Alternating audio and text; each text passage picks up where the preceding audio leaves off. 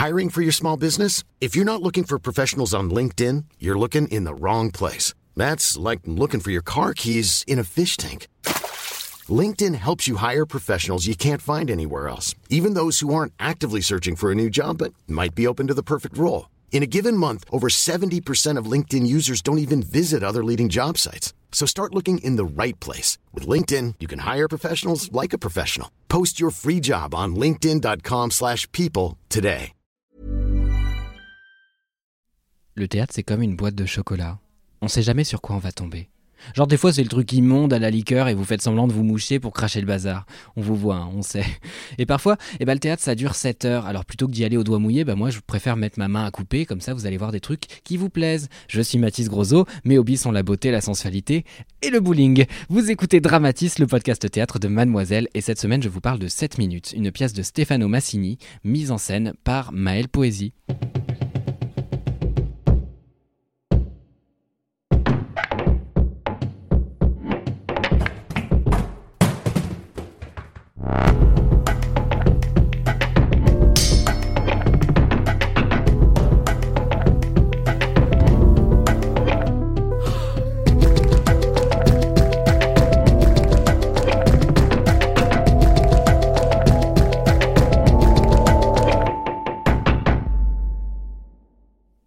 Aujourd'hui, je vous parle de la goutte d'eau, celle qui pousse mémé dans les orties, votre treizième raison. Vous voyez ce moment où votre patron prend des airs de Margaret Thatcher? En partie parce que la lumière est pas dingue, c'est vrai, mais aussi parce que ce petit truc en plus qui vous demande, ce tout petit truc en plus, montre qu'on accorde le même respect à votre santé mentale qu'à une semelle orthopédique. Aujourd'hui, je vous parle d'une pièce qui dit merde. Bon, c'est mieux dit que ça parce que c'est quand même passé à la comédie française de base, hein, mais merde quand même. La saison passée, je me suis traîné jusqu'au port de la comédie française où le beau Paris vient tirer une gueule de six pieds de long en écoutant des alexandrins.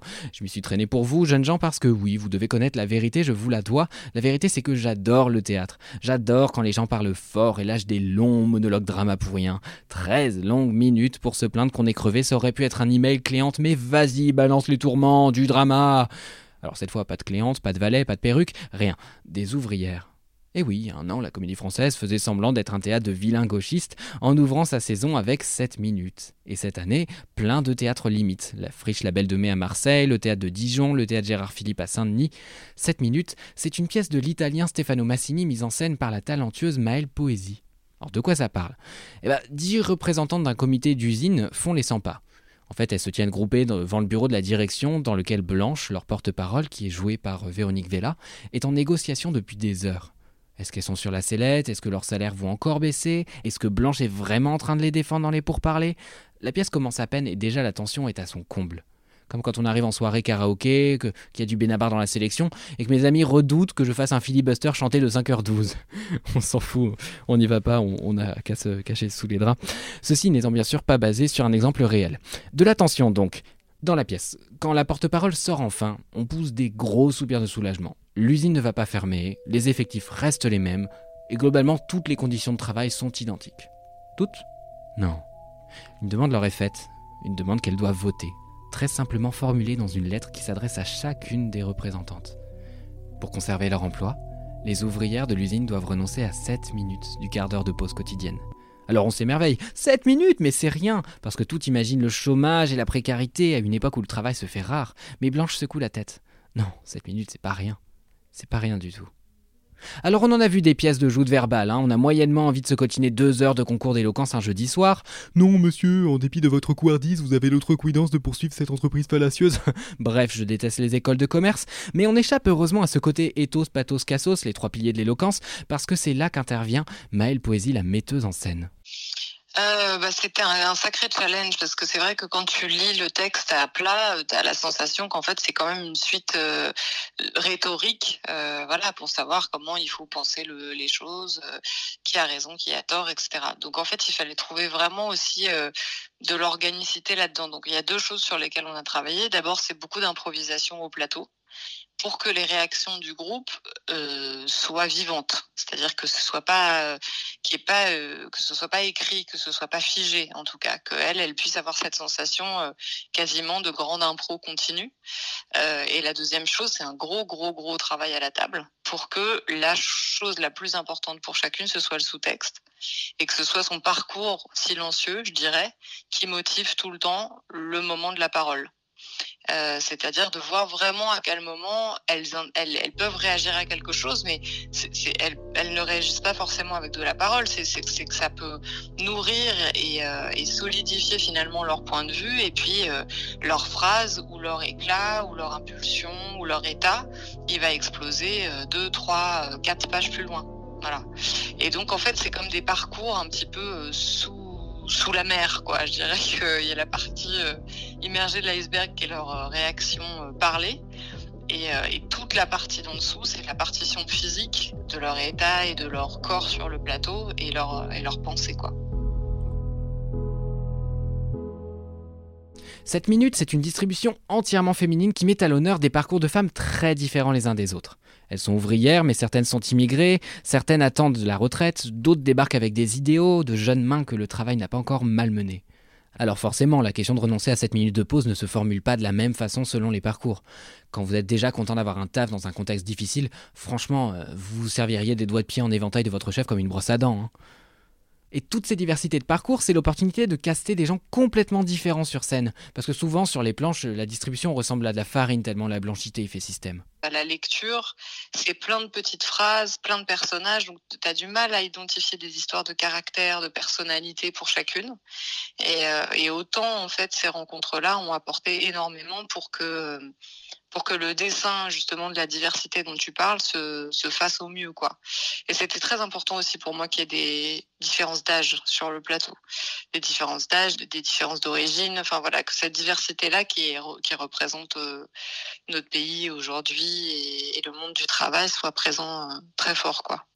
C'est aussi ça, s'engager. Pour paraphraser Jean-Luc Godard, parce que oui, je suis un gros bourgeois aujourd'hui, il faut pas faire du théâtre politique, il faut faire du théâtre politiquement. Bon, il disait ça à propos du cinéma, mais ça marche aussi sur le théâtre, parce qu'on sait trop bien que le théâtre politique, c'est quand même souvent performatif. C'est-à-dire qu'on va consacrer des tirades entières à des catégories de la population qu'on toucherait même pas avec un bâton, et on pense qu'on a fait le taf.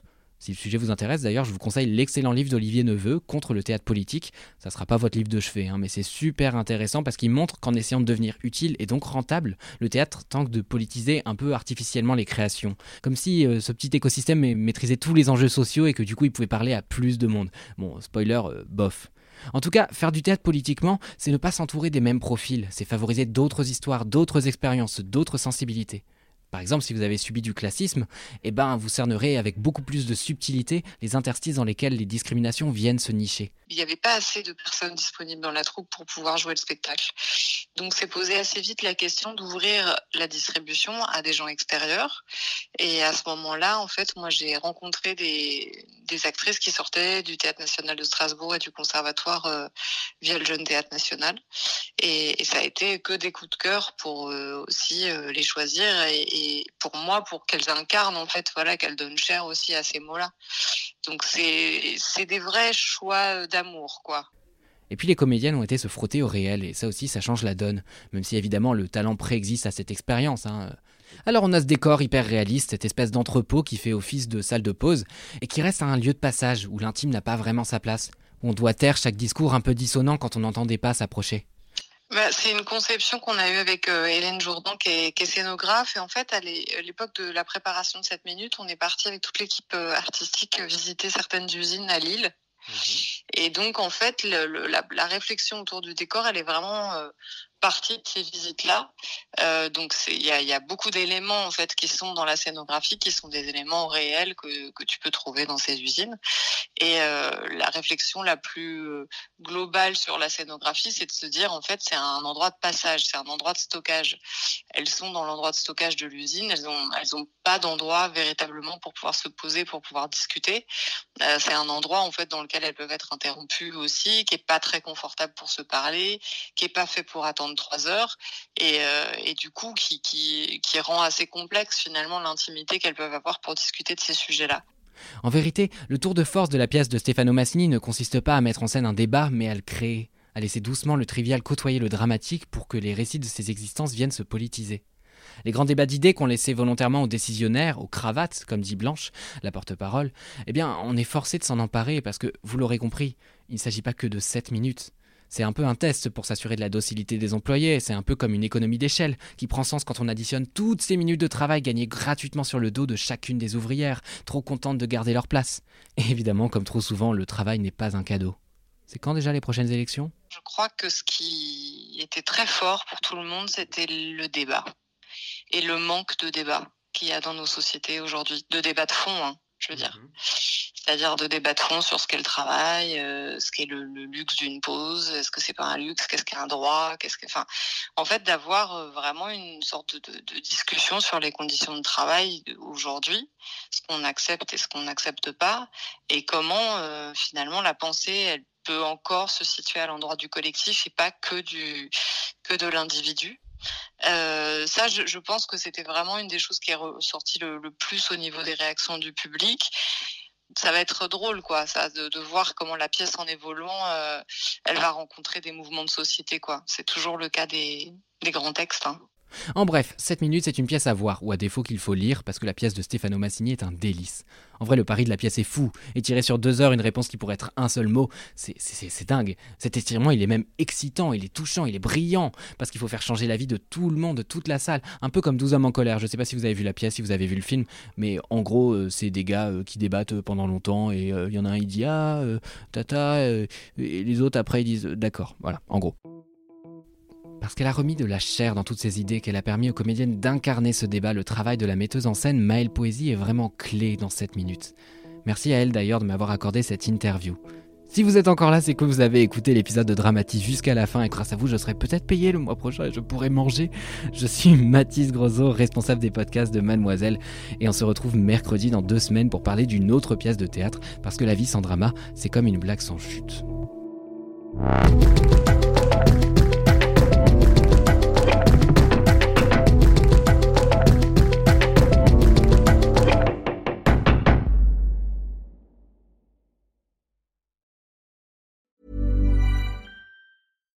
Deserves the best, and there's no better place to shop for Mother's Day than Whole Foods Market. They're your destination for unbeatable savings, from premium gifts to show-stopping flowers and irresistible desserts. Start by saving 33% with Prime on all body care and candles. Then get a 15-stem bunch of tulips for just $9.99 each with Prime. Round out Mom's menu with festive rosé, irresistible berry chantilly cake, and more special treats. Come celebrate Mother's Day at Whole Foods Market.